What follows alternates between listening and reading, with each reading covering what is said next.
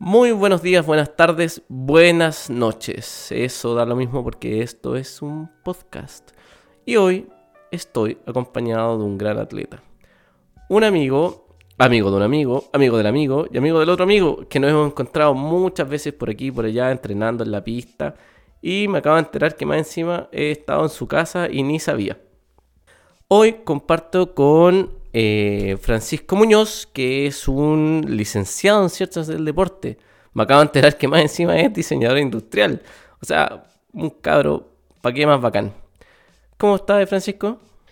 Aquí, pues muy bien. Muchas gracias, Walter, por esta invitación a este gran programa que vengo escuchando desde su primer episodio. Oye, eso es una de, de las cosas más maravillosas porque Francisco fue uno de los primeros auditores y siempre, eh, siempre hemos podido compartir el feedback. Entonces yo confío mucho eh, de lo que él me va diciendo, de, cómo están los programas. El día de hoy em, vamos a tocarla, bueno, un poco conversar con Francisco de, todo lo que ha sido su vida como, como guía paralímpico, sus inicios en el atletismo, pues además su faceta eh, en el diseño, en este caso de su plataforma Atlético, que lo vamos a dejar un poco para el final. Primero preguntarte ¿Cómo estáis? ¿Cómo, ¿Cómo ha sido esta nueva cuarentena? ¿Cómo la habéis visto en relación a las cuarentenas pasadas? Lo, que vivimos el 2020 versus 2021. Uy, bueno, ahora me encuentro súper bien. Eh, estoy volviendo a los ritmos que dejé de la última vez. Eh, las cuarentenas, estas como un poco más flexibles, creo que eh, ha sido súper positivo y el tema de la franja horaria, que igual está, está en proceso eso de, cambiar nuevamente, pero encuentro que de esta manera se está desarrollando bien. Aunque los contagios están aumentando mucho por otro tipo de cosas o factores que no sabemos bien a, a ciencia cierta. Pero respecto al año pasado, yo creo que el año pasado sí que fue terrible. O sea, para todos, para todos, pero en mi caso también lo sentí como, un proceso horrible. ¿Y, por qué tan así? Porque yo, yo concuerdo, o sea, para muchas personas fue un año malo, malo, y yo lo he dicho, trato de rescatar solo lo positivo. Pero en este caso para ti, ¿por qué fue tan, tan horrible? Bueno, horrible en el sentido de que no podía entrenar bien, pero también fue una etapa muy buena viendo el vaso, el vaso bastante lleno, porque también le di como el vamos a mi plataforma de, arte y de arte digital que es Atlético. También estaba en el proceso del diseño de la tesis, entonces me mantenía ocupado en eso. Pero malo por el lado del entrenamiento, porque yo a mí me gusta, me gusta salir, por no estar preso en mi casa creo que, que no, no va conmigo. Aparte que tuve que entrenar, estuve como dos meses sin poder entrenar. Mi casa no tiene grande espacio ni nada. Entonces tampoco ni ejercicio tranquilo podía hacer. Hasta que en un momento, gracias al amigo de, de mi papá, nos prestó un rodillo, aunque el rodillo está defectuoso igual, pues le faltaba la correa. Le ponía una, eh, una cámara de bicicleta para poder que hiciera la transmisión de fuerza, pero con el uso se quemaban, se cortaban. Gasté muchas cámaras de bicicleta en eso. Al final eh, así estuve entrenando, eh, apoyado en la pared, haciendo rodillo en bicicleta. ¿Y tuviste, mm, tuviste algún contagio cercano, algún tema de salud? Porque... No, nada. Gracias, gracias a Dios ni mis papás, que son como la... Eh, de riesgo. ¿Cómo puede decirse? Claro, la población de riesgo. Ellos también se han cuidado súper super bien y, acá nosotros tomamos todas las precauciones. Persona que viene en la calle le echamos el lisoforme en, lo, en, su ropa, en, la, en la base de la zapatilla, del calzado que se pase directo a lavarse las manos, ¿cachai? Me decís que estuviste solo dos meses como muy encerrado. ¿Y, por qué solo dos meses? De, ¿Por la comuna en que tú vives o porque después como, como atleta lograron conseguir algún permiso. No, o sea, estuve dos meses sin poder hacer nada, ¿cachai? Sin poder hacer un, un trabajo como de, eh, de cardio, por así decirlo, que de verdad me agitara. Porque ahí no tenía, no alcancé a comprarme un, un, un rodillo. eh, y lo, lo- más terrible es que después, después me di- dije, ya voy a empezar a hacer ejercicio de alguna manera porque no, no quería estar sin hacer nada.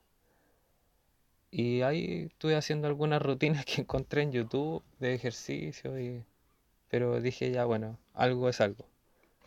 Mi comuna fue una de las últimas en salir de cuarentena. Sí, de verdad estuvimos casi todo un año encerrados. Meses. ¿Y, te pasaba algo cuando, cuando de repente uno podía ver a, otras personas, em, no sé, con, pucha, con, con trotadora, con rodillo, con Swift, em, con espacio, eh, con tiempo, y, y tú que, que soy un profesional del deporte, estabas confinado y sin poder hacer nada. No, en algún momento pensé en decirle a alguien, oye, ¿me podías hospedar en tu casa, así como para entrenar? Claro, irte a- como una...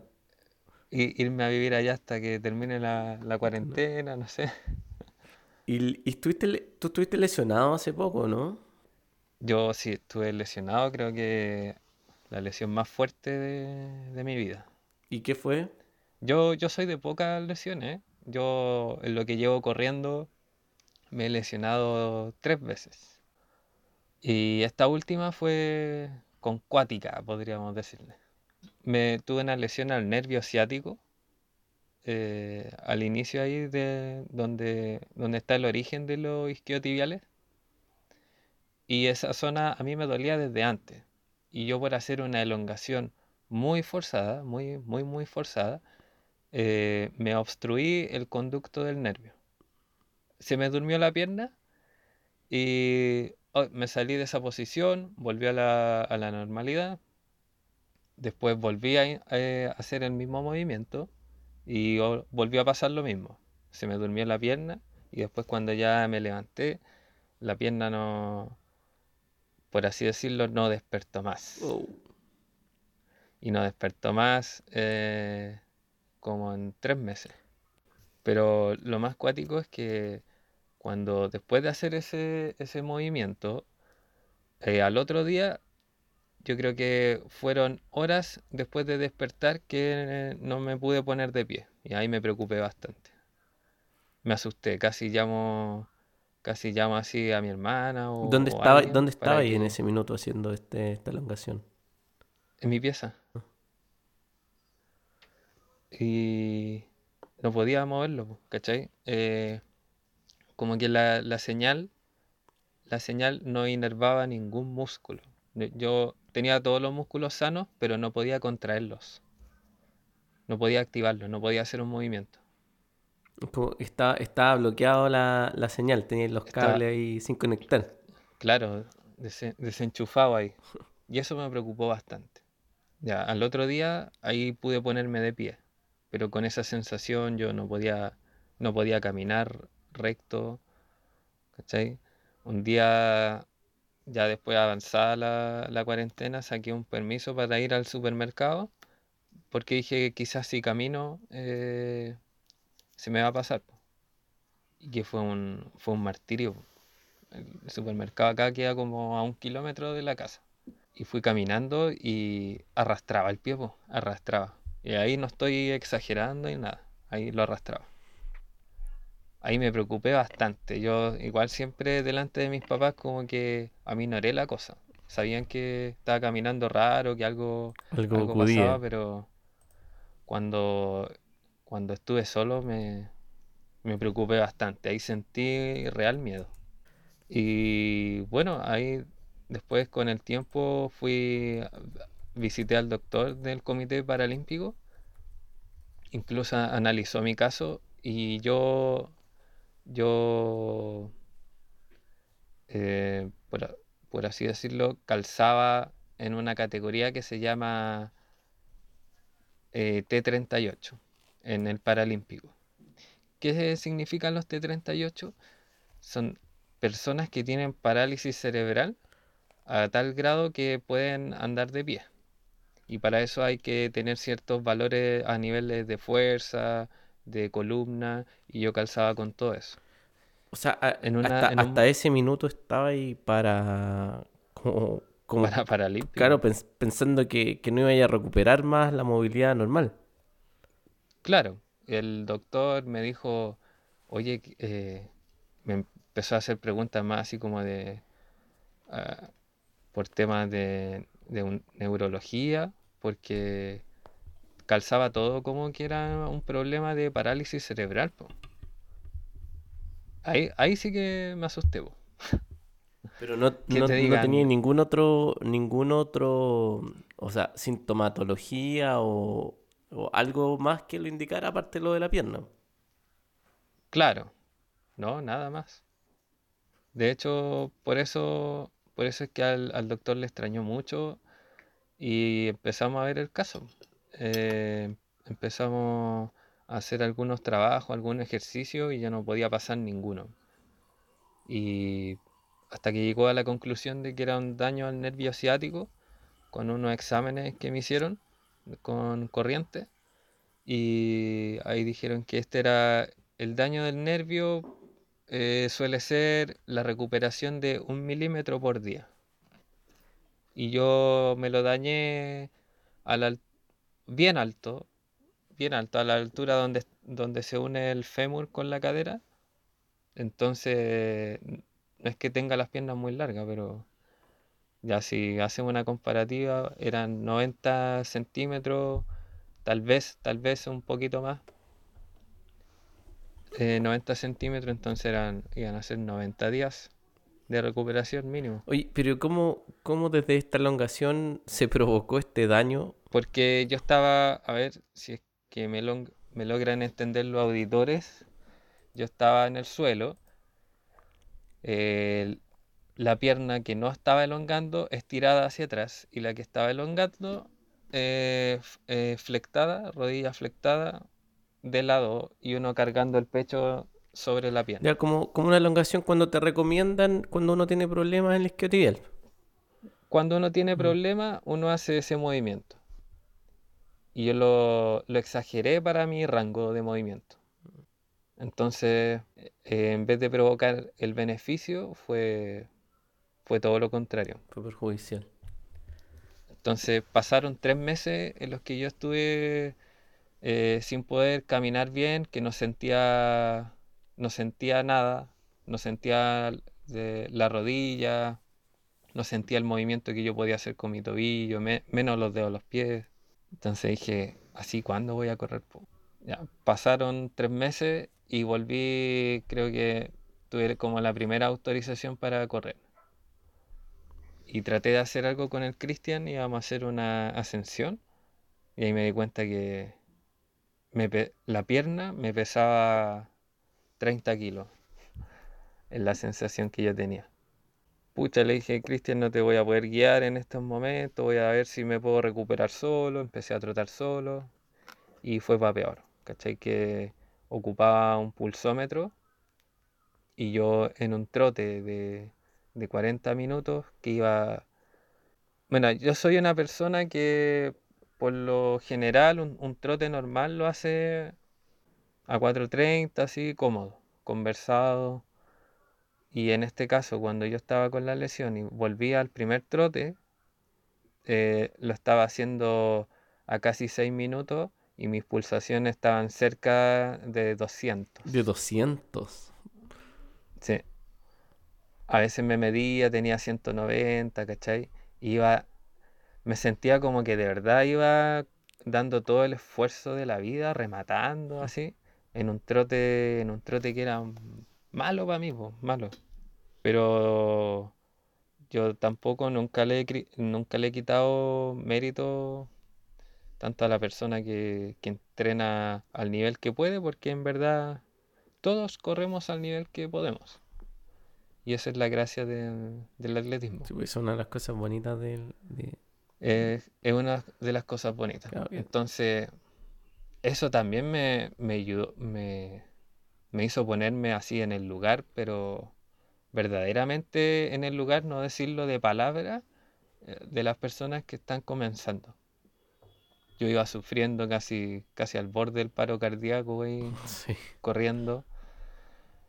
Bueno, también a, raíz de eso, por, por tratar de correr con una pierna mala, me vinieron unas lesiones después de esto y ahí, ahí de verdad que estuve, estuve postrado en cama un par de días. Con eso de las lesiones tuve inflamación en, ambas patas de ganso, micro desgarro en las bandas iliotibiales, tendinitis en la cadera, justo en la parte de la pierna mala. Todo a raíz de, de tratar de correr así y ahí estuve. Claro, o sea, ahí, ahí sí que me fui al hoyo. Lo estabais, lo estabais dando todo no solo a nivel de, de, cardio, sino que lo estabais dando todo a nivel muscular, entonces te estabais reventando. Eh, me, me reventé. Otra, otras partes, claro, y, y como estabais guiándote por, por el ritmo y esta sensación de que, que era, no, era un, no era un ritmo que era el tuyo, que era un ritmo que, que casi era. Eh, mm, por decirlo, que, que era era un ritmo, un ritmo que tú nunca no lo estabas ocupando, pero te estaba, te estaba quemando, te estaba muscularmente rompiendo. Ya, sí, no, eh, después de esto, bueno, todos esos trotes que hice, eh, siempre lo hice en compañía de, aquí voy a nombrarlo a la Constanza Iturriaga, la Connie, que fue un gran apoyo durante estos trotes solos que hice, porque ella ella siempre fue conmigo adelante. Yo le decía, Connie, si querés tratar más rápido, ándate nomás, yo, yo sigo a mi ritmo, porque una vez nos encontramos, no vivimos relativamente lejos, y nos encontramos en, en el Parque de los Reyes un par de veces. Entonces ahí después quedamos como nuestro punto en común para llegar a tratar. Y bueno, ella, ella se iba al ritmo suave, eh, tratando de bajar de, de 5.40 en un principio, después a 5.30. Y ahí, eh, gracias a, su ayuda también, logré, dije, decir, ya, esta es mi nueva realidad, de aquí voy a empezar de cero.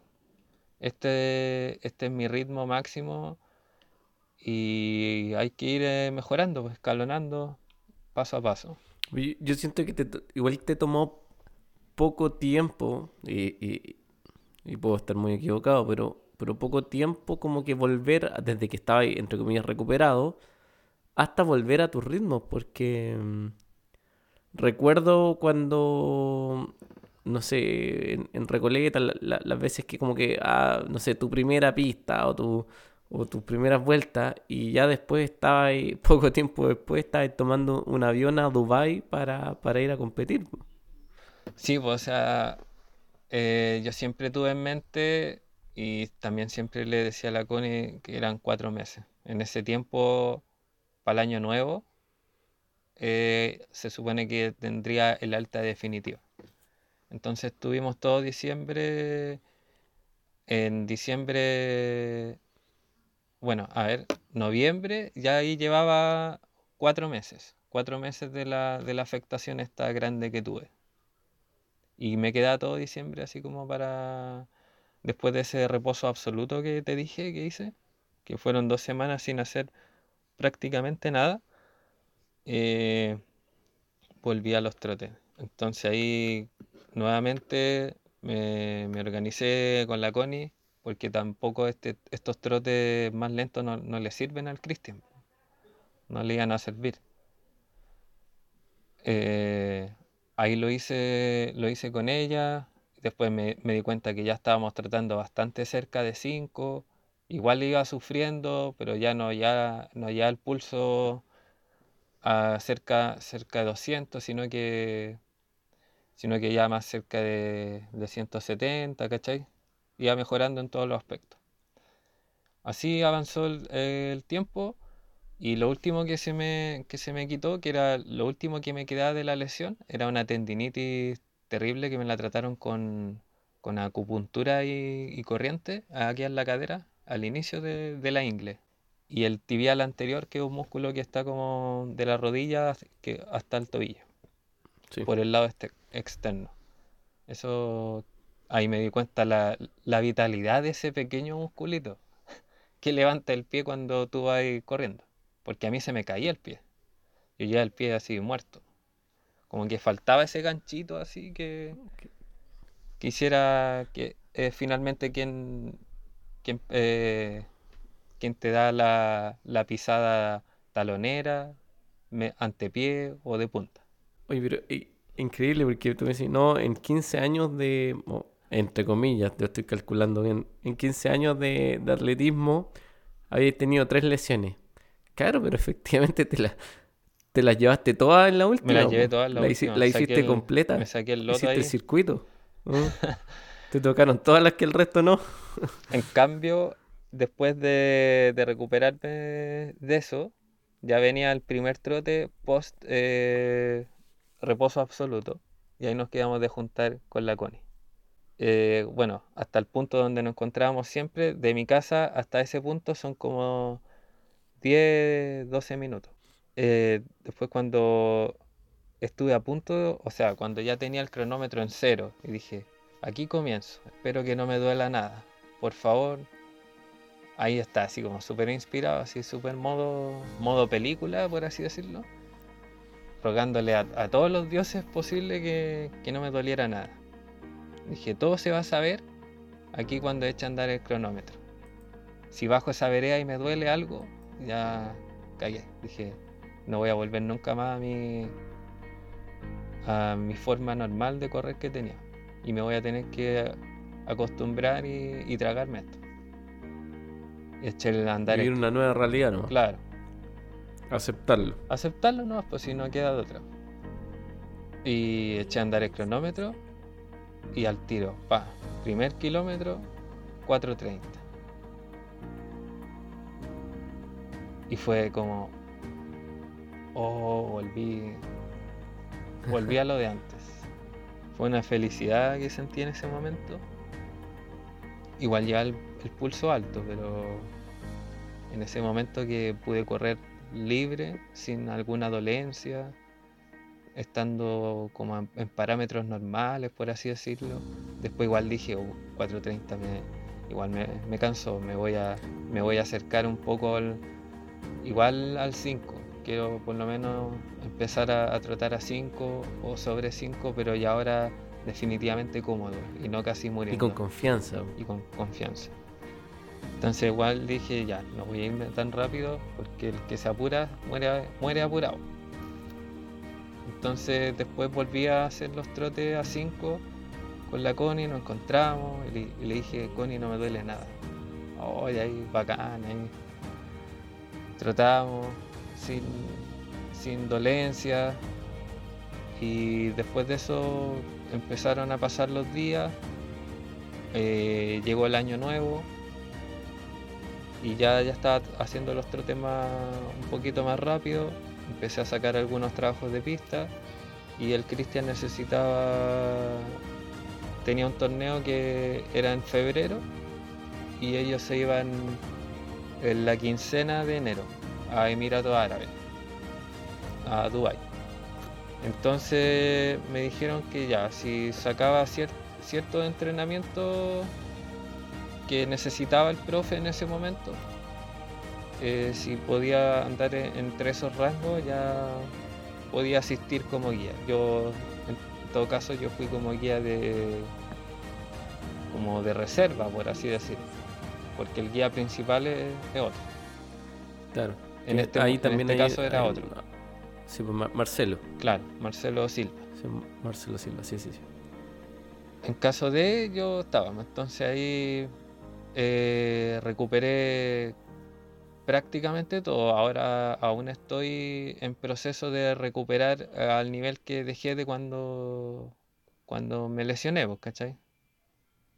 Me falta tú todavía... siempre has sido guía, siempre entre comillas, porque tuviste un proceso de formación, pero Sí, o sea, eso volviéndonos como a los inicios, yo creo que esto viene inculcado también de, de mi papá, el gusto de, como de, del atletismo. Porque mi papá entrenaba en el grupo de Ricardo Paso, donde empezó a entrenar Eri- Erika Olivera y, y toda esa gente entrenaba en el, en el Parque O'Higgins. En Entonces, aquellos años. aquellos años. Te estoy hablando así como del, del 98 por ahí, del año 98. A mi papá me llevaba, yo estaba chiquitito, sí. Y ahí jugaba con los niños que eran los hijos de los otros atletas. Y entre esos niños está, había nombres como Axel Farfán, Carlos Díaz. Y ahí jugábamos a la pelota, ¿no? Entonces como que siempre estuvimos, vimos las carreras, acompañamos a, a los papás a las carreras, pero nunca me dijeron, eh, hijo, usted corra, ¿cachai? Yo creo que eso na- nació de cada uno y cuando nace de cada uno eh, es lo mejor, es la mejor instancia. O sea, si yo en- en algún futuro tengo hijos, no le voy a decir ya hijos sean atletas, ¿cachai? Ahí están mis marcas, bájenlas. No, si nace de ellos, eh, yo creo que es lo mejor. ¿Cuál es tu mejor logro? Pues ahora que, mencionaste el tema de las marcas, pero, pero yo lo voy a pensar como logro, porque el logro es un poco más amplio, como en términos de, realización deportiva en este caso. Bueno, en este caso, justamente como guía, eh, haber corrido con Cristian en el Mundial de, de Paraatletismo en Londres 2017. Ese fue como un logro. O sea, yo había corrido hartas veces con Cristian en torneos de más bajo nivel, pero en- nunca en uno de esta envergadura. Entonces eso fue, eso fue bacán. Fue un, un bonito logro para mí. Para mí y para el Cristian también, porque como somos muy, muy cercanos nosotros, como casi, yo lo veo como hermano, como mi hermano mayor, el que no tengo. Entonces com- Estamos diciendo viejo a Valenzuela.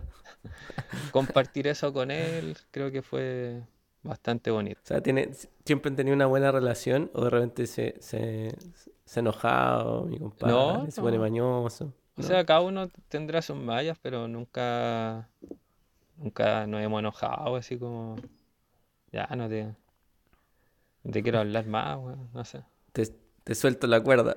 Claro.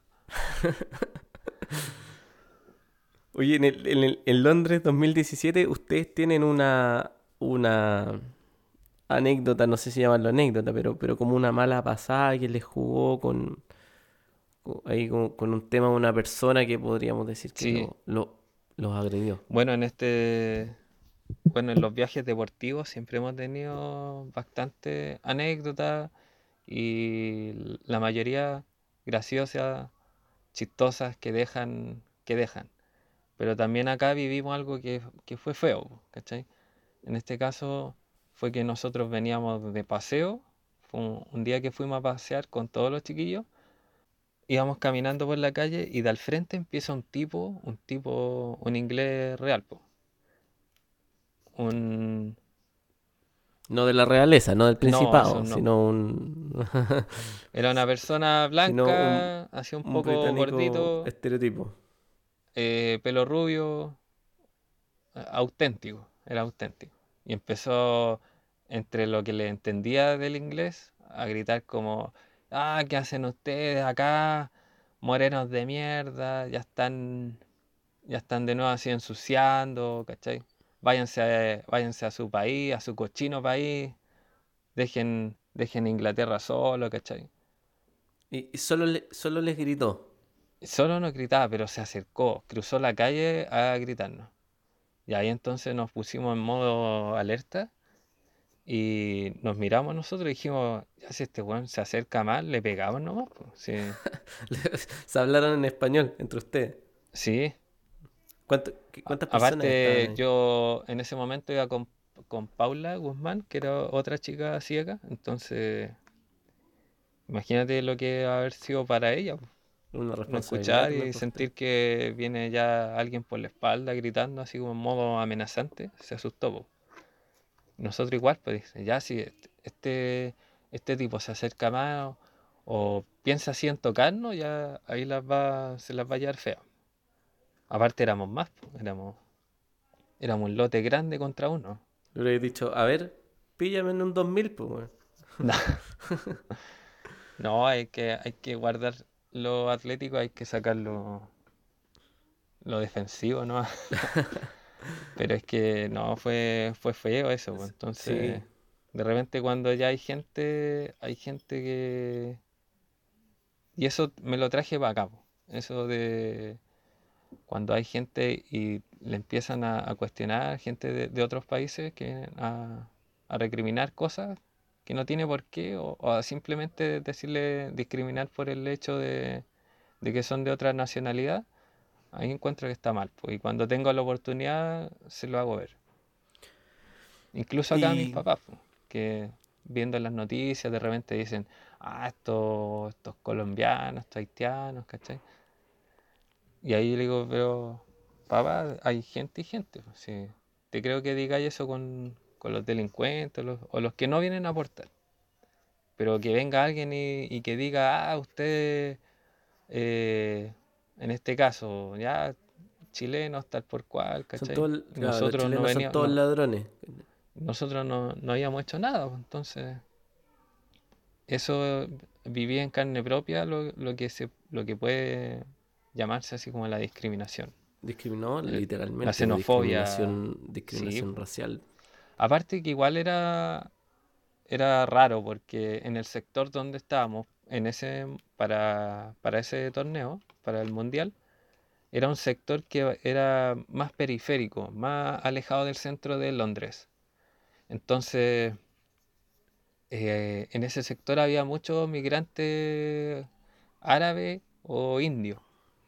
Y que él estaba gritando algo así en, en un terreno, en un terreno así, como que no, No calzaba mucho. no, a lo mejor no la pensó mucho, no sé. Oye, han, han viajado harto ustedes, pues afortunadamente, dadas sus capacidades de atleta y, y- y han podido representar al país, lo que debe ser muy importante. Gracias Dios, sí. Han estado, claro, en Londres, en Nueva York, en Brasil, en Colombia, pero, pero tú me decías que, que te tocó, mm, te ha tocado estar cuatro cumpleaños fuera eh, en competencia. He estado cuatro cumpleaños en el extranjero. Sí, o sea, no, no, no es la gran cosa, pero hay un torneo que es bastante popular en el mundo del paraatletismo, que es un torneo de Sao Paulo, Sao Paulo, Brasil. Entonces ahí siempre da en la fecha de mi cumpleaños. Y año por medio celebré mi cumpleaños cuatro veces allá. Y ahí esa fue la ciudad que me hizo enamorarme de, de los porotos negros con arroz. Creo que al día de hoy mi plato favorito. Claro, pero, pero lo- lo- te trajiste la receta, por último los preparáis igual, como para pedirte alguna vez. Eh, no, o sea, con olla a presión, el, el arroz es blanco, sin, sin ningún agregado, ¿cachai? Pero no, me, me enamoré de eso, de esa comida. Y, Yo, y le, aparte que es súper completa. sí, sí, pues, tenés la, la prota de, de, de buena calidad, con el proto negro. Con esa porción uno no, no necesita de, de suplementarse con proteína para alcanzar el, el requerimiento diario. Así de completo es. Y en esos cumpleaños que te tocó en Brasil, te tocaba portarte bien, pues. No podían, no podían festejar mucho porque estaban en competencia. Claro, o sea, nos- nuestra mentalidad siempre ha sido ir a la competencia. Nosotros estamos acá por competencia. Hay que entrenar, es lo que nos gusta hacer, vamos a competir. Se terminó la competencia, se puede salir, salgamos. Se puede festejar, festejemos. Pero no, le- pero no Así les toca mucho, porque usualmente compiten el último día y después vuelan de vuelta a Chile.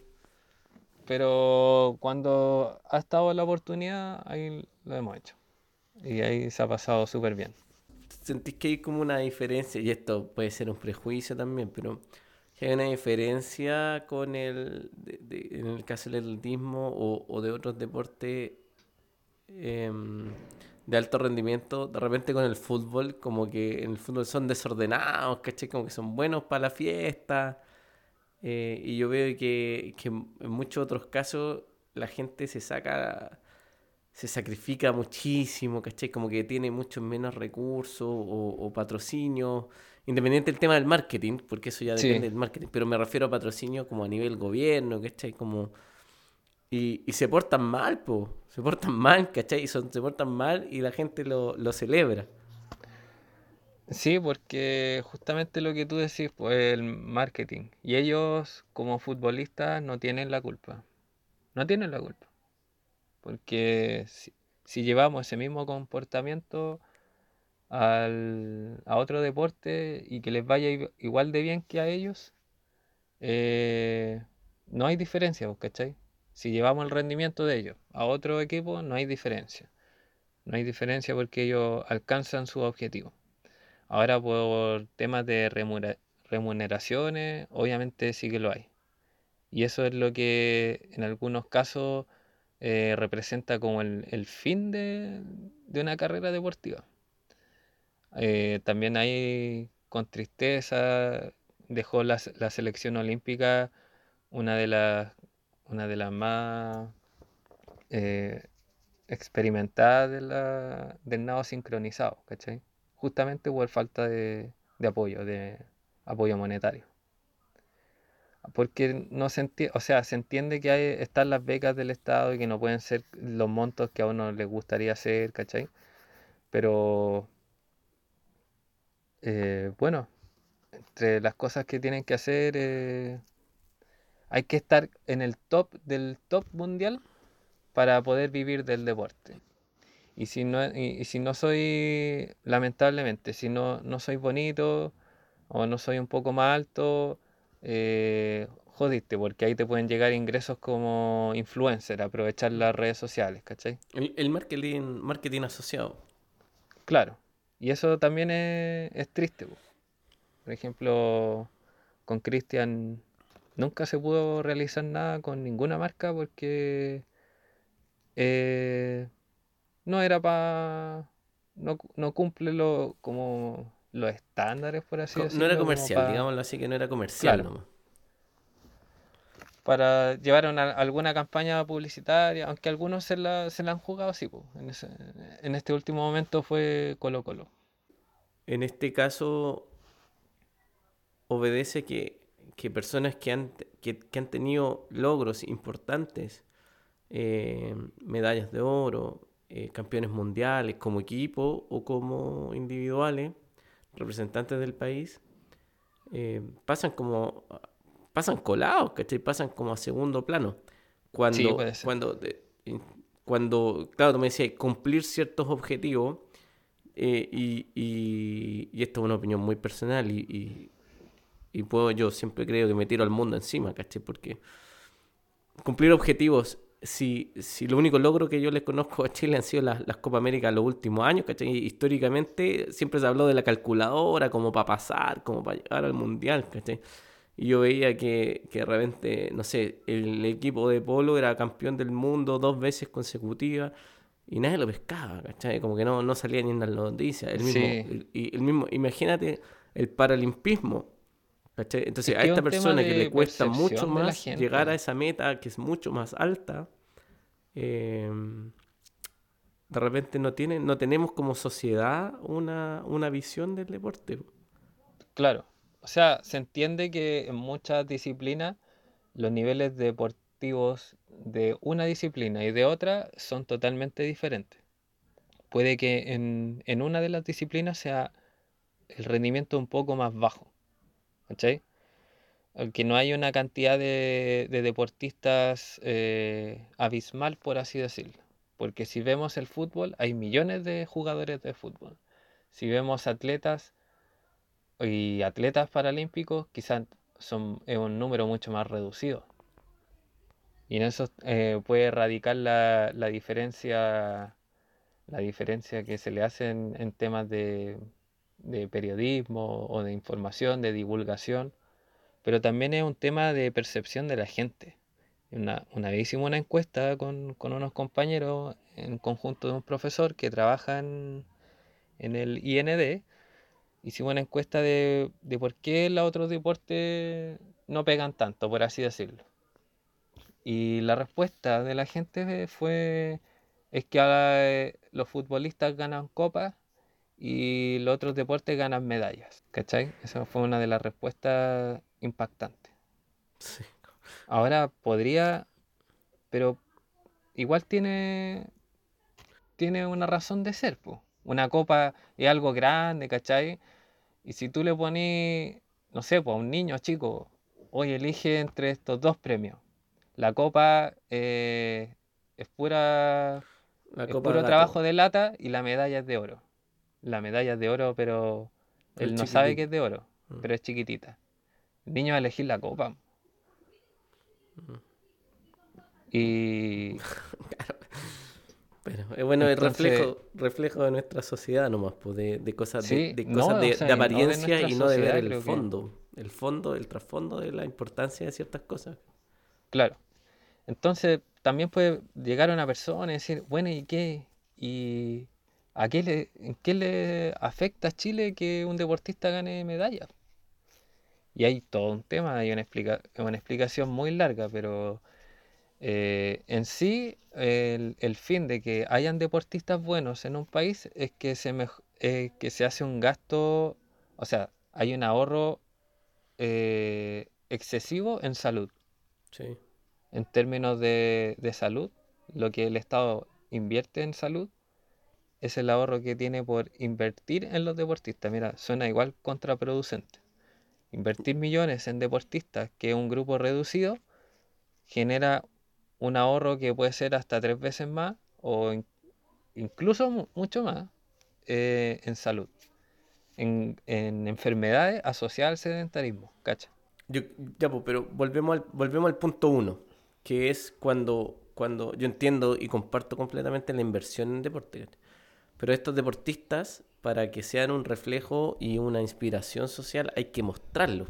Hay que, Hay que hay que mostrarlo. entregárselo a la gente y ponerlos como ejemplo para que tengan un impacto. Y que el ejemplo no sea este otro deportista que puede tener un muy alto rendimiento y un nivel de entrenamiento muy alto, pero que, que, ade- que adicionalmente tiene esta figura de que eh, hace carrete, es bueno, es bueno para tomar, ¿cachai? Eh, se salta ciertas normas, ahora lo estamos viendo hoy que estamos en cuarentena, que los, el fútbol tiene ciertos privilegios de movilidad y, y tienen reuniones sociales, reuniones que no debían, Sí. desaprovechan eso, esos privilegios. Entonces siento que eso es lo que le estamos mostrando a las personas, ¿cachai? Que, que más encima eh, tenéis privilegios, te portáis mal, ¿cachai? Como que tienen desordenados y no estáis mostrando el, el ejemplo social que debiesen, debiesen mostrar. Sí, justamente en la, en el Insta estaba viendo deportistas que tienen el campeonato nacional de atletismo, algunos entrenando en playa, otros sin poder hacerlo, ¿cachai? Y están a días de, de la competencia fundamental, que entrega muchos puntos para clasificarse a otros torneos, incluso pudiese ser como preparativo para Tokio, para algunos. Pero bueno, Bueno, vamos, va- vamos a salir de este, de este bosque, de este Ya, bosque sí. social para, No, para entrar a lo que a lo que lo que hemos visto últimamente, que yo lo encuentro súper choro y que es eh, atlético, po, porque mm, vemos imágenes, que primero yo vi unas creaciones eh, de dibujo como tal, a mano alzada, no sé, dibujo en, en sketch. Sí, y después pasaste al dibujo digital y, y he visto que hay tenido feedback porque de repente empezaste a hacer algunos deportistas internacionales y te, y te devuelven como el reposteo, ¿cachai? Como que hay un juego ahí entretenido. ¿De dónde, ¿De dónde viene esto? Ah, bueno, entre paréntesis yo, me decía, como te conozco, cacho que tú tenías un rollo o una fascinación también por el anime. Entonces, quizás Sí. viene de ahí. No, o sea, en verdad no viene de ahí. Siempre me ha gustado dibujar desde chico.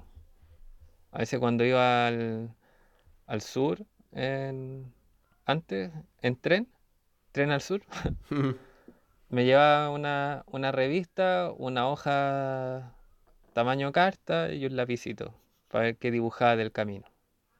Pero dibujos de niño. Después, con el tiempo, fui perfeccionando por así decirlo, aunque para mí es tan complejo un, un dibujo de un niño con, un, con alguien que hace retrato. Pero es pero es súper bonito porque si lo pensáis hoy por hoy, el 90% de los cabros chicos, si tiene que viajar, no puede viajar sin el celular, la, la pantalla en la T, o sea, la pantalla en el asiento, ¿cachai? Y, y las películas, el, el, internet, no sé qué, y, y, anda que se queden sin internet porque les da un ataque. Entonces tú estás contando que tú igual soy relativamente joven, que era como un viaje, pa, tomabas un papel y un lápiz, y ese era como, o sea, y unos lápices, y era, sabíais que teníais entretención para el camino. Sí, no, y hasta el día de hoy conservo. Me compro eh, creo que era de bolsillo, un, un formato más chiquitito que ha salido hoy en día, y con eso de repente dibujo ideas. Me inspira harto el rostro femenino o los tipos de pelos que hay. Entonces ahí como que dibujo alguna idea, algún concepto, algo que, que se me ocurra. ¿Y, ¿Y, de dónde nace la idea de, bueno, me imagino que por tu estas dos pasiones, pues, pero ¿de dónde, cuándo nace la idea de mezclarlo y mostrarlo? eh, bueno, nace igual en el momento que yo comencé a entrenar. Ahí tenía algunos primeros bocetos. Algunos bocetos de, de atletas así como corriendo o haciendo algún movimiento, alguna expresión corporal. Y esto viene de cuando empecé a entrenar yo así como definitivamente. En, empecé a entrenar en 2008 yo. Ahí comencé, dije ya, voy a, voy a ir a correr tres veces por semana. A ver si aguanto 20 minutos, media hora porque en el colegio como que la estrella era el, eh, era el rápido nomás. Mm. Entonces yo dije, ya, voy a, voy a empezar a ver. Ya. De ahí tenía mis primeros, mis primeros bocetos respecto a lo que yo estaba haciendo o a lo que yo veía. Ya eso lo empecé a guardar. Ya con el tiempo, con los estudios, igual dejé de tener menos tiempo para hacer eso.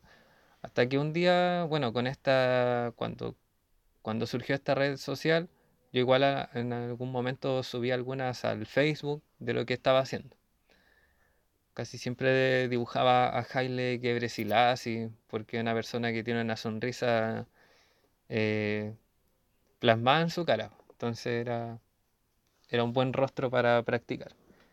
Y ya más con el auge de Instagram, empecé a hacer algunos me compré una croquera que era un papel, ahí cometí un error porque era muy grueso, entonces no podía pintar bien.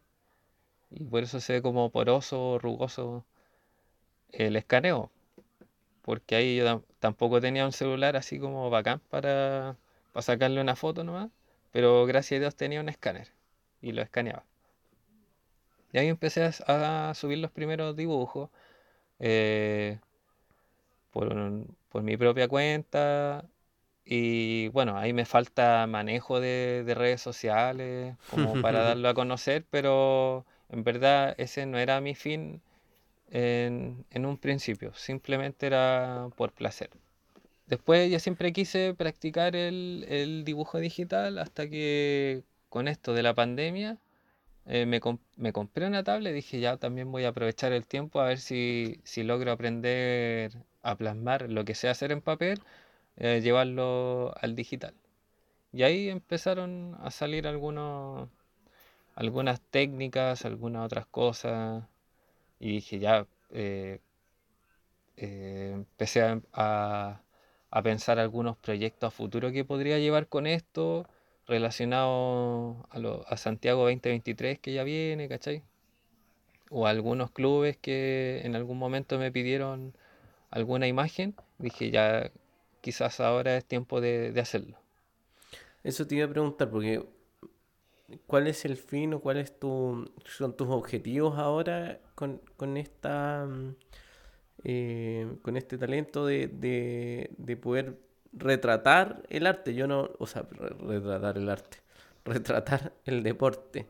Em, porque no sé si la gente te puede pedir, oye, si es que yo tengo esta foto y me veo súper bien cruzando la meta, eh, alguien te puede mm, eh, pedir hacerlo o, o, estás pensando en trabajar de otra forma. ¿Cuál es sí, objetivo? No, totalmente. Mira, cuando lancé esta página, ahí fue que dije ya, eh, hago dibujos a pedido, ¿cachai? Porque cuando ya me sentí un poco en confianza, cuando ya sentía la retroalimentación de que eran buenos, ahí sentí la confianza de, lanzarlo y, cobrar por eso. Entonces ahí la gente me decía, mira, me gusta esta foto y eh, me la podía hacer y le dije, ya, ¿y quiere algún cambio? Eh, por ejemplo, cambio de la ropa, que, o cambiar un poco la expresión, ¿cachai? ¿Puedo verme más flaco? Claro. Tuve la facilidad también de hacer eso, de poder hacer algunos cambios, no, no dibujar eh, exactamente igual como está, como aparece la referencia, sino que eh, hacer un cambio en el movimiento, en, una expresión, en las prendas, en los colores, darle más enfoque a, otra, a otro punto.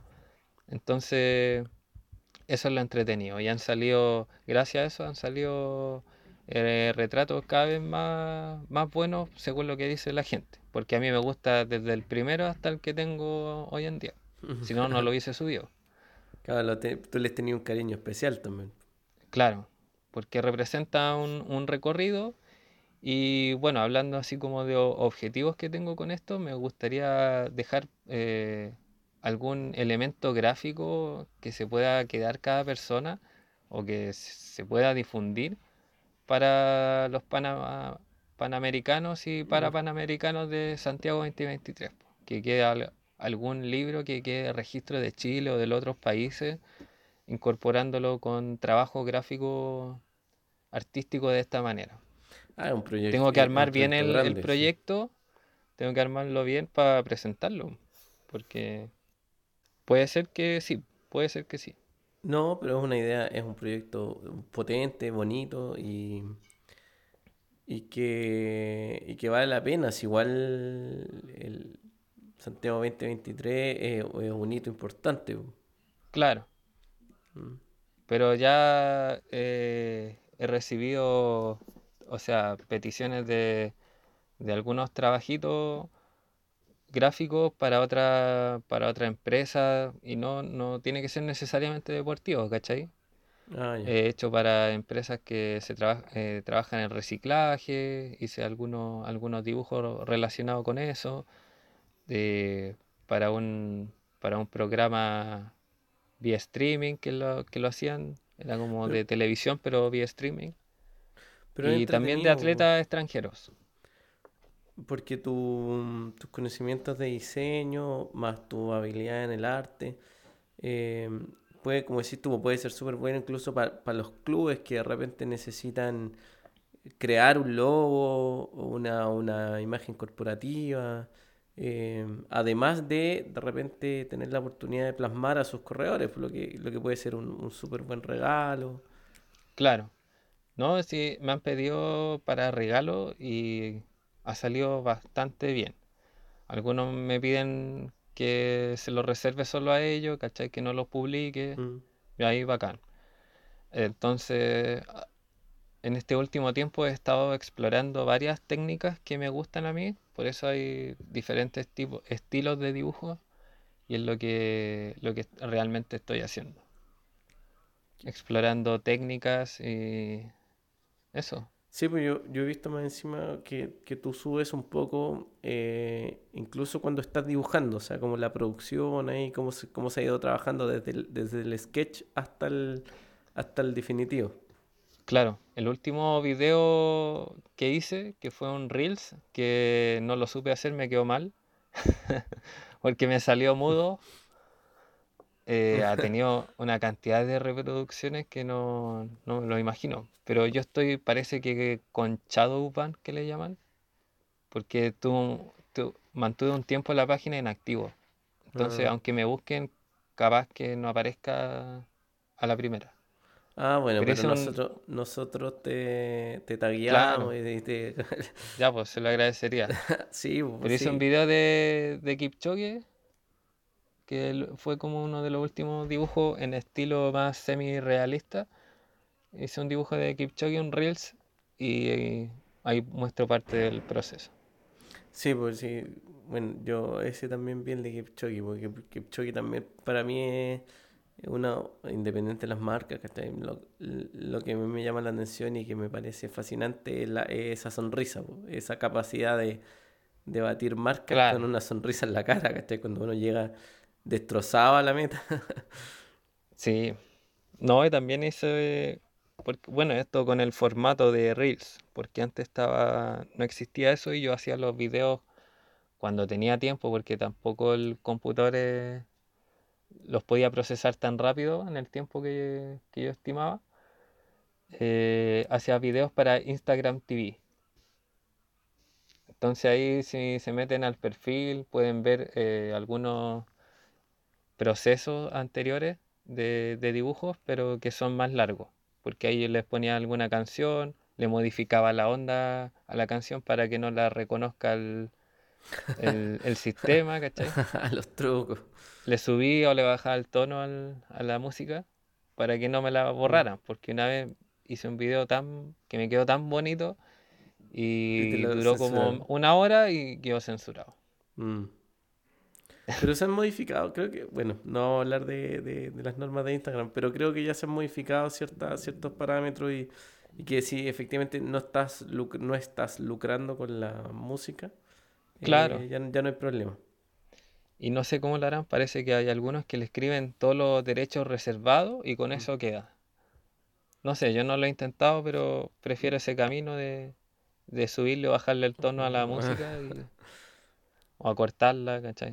Para no sufrir nuevamente un- una censura. Sí, entonces ahí subo procesos de video y bueno, de eso, eso prácticamente es lo que, eh, que estoy haciendo hoy en día con Artlético. Qué buena, buena. Arte y Atlético. Sí, pues, arte y atletismo, un vínculo de dos, de dos pasiones, de dos Hay- talentos también. Claro, hay gente que me preguntó por qué sale una estrellita. Yo tengo una estrellita en el, Sí, sí, sí, el logo. el- en el logo como de la página y esa estrella es la estrella de que aparece en la bandera de Etiopía. Y Etiopía gran referente. po. Tenemos Ah, Haile claro, para, Gebrselassie, para los fondistas. Para los fondistas. Claro. Y Mira, no lo había hecho bueno. la relación, nunca se me había ocurrido preguntarte por qué la estrellita. sí, y ese es justamente el círculo azul que tiene hoy en día la bandera de Etiopía. Qué buena. Entonces ahí Ya saben, pues busquen en Instagram, arroba atlético, la estrellita con eh, la estrellita dorada con un fondo, azul, estrellita amarilla o dorada. Ya saben a dónde ir. Como ocupo la pantalla inclinada, de repente no sé si son eh, es el color que estoy viendo. Bueno, lo van a reconocer al tiro. Oye, em, con eso los dejamos a todos y todas invitados a, a pasar por, por la red de Francisco Atlético para que vayan a conocer su trabajo. De repente alguien se motiva a encargar algo, poder em, tener un, este recuerdo especial de algún momento, alguna carrera, de alguna competencia que hayan tenido. Así que eh, pasen por ahí para, para verlo, para conocerlo. Y por mi parte te dejo mis agradecimientos por darte este tiempo, contarnos todas tus tus historias, algunas anécdotas de, de tantos viajes eh, y las cosas que, que- que te ha tocado vivir por este último tiempo. Así que muchísimas gracias al tiro. No, agradecerte a ti, Walter, por la invitación, eh, por darme este espacio igual de, de contarte algunas cosas y que esto de- ahora lo van a saber más gente. Más gente va a saber que anduve cagado como cinco meses, cojeando, llorando. Pero, no, pero importante, po, porque, No, pero bueno, porque, porque Y- desde pensar, desde pensar en un minuto que, y que yo creo que cualquiera lo hubiera pensado, que no voy a poder volver a correr, no voy a poder volver a hacer nada, a, a pasar todas estas transiciones, es, es importante que la gente, claro, sepa que, que muchas veces se puede y que uno puede salir de una u otra forma y se puede avanzar. sí. No, y bueno, creo que es una frase más que trillada, pero hay que agradecer lo que uno tiene. O, o que uno se da cuenta de lo que tiene cuando lo pierde, ¿cachai? Es, es cierto.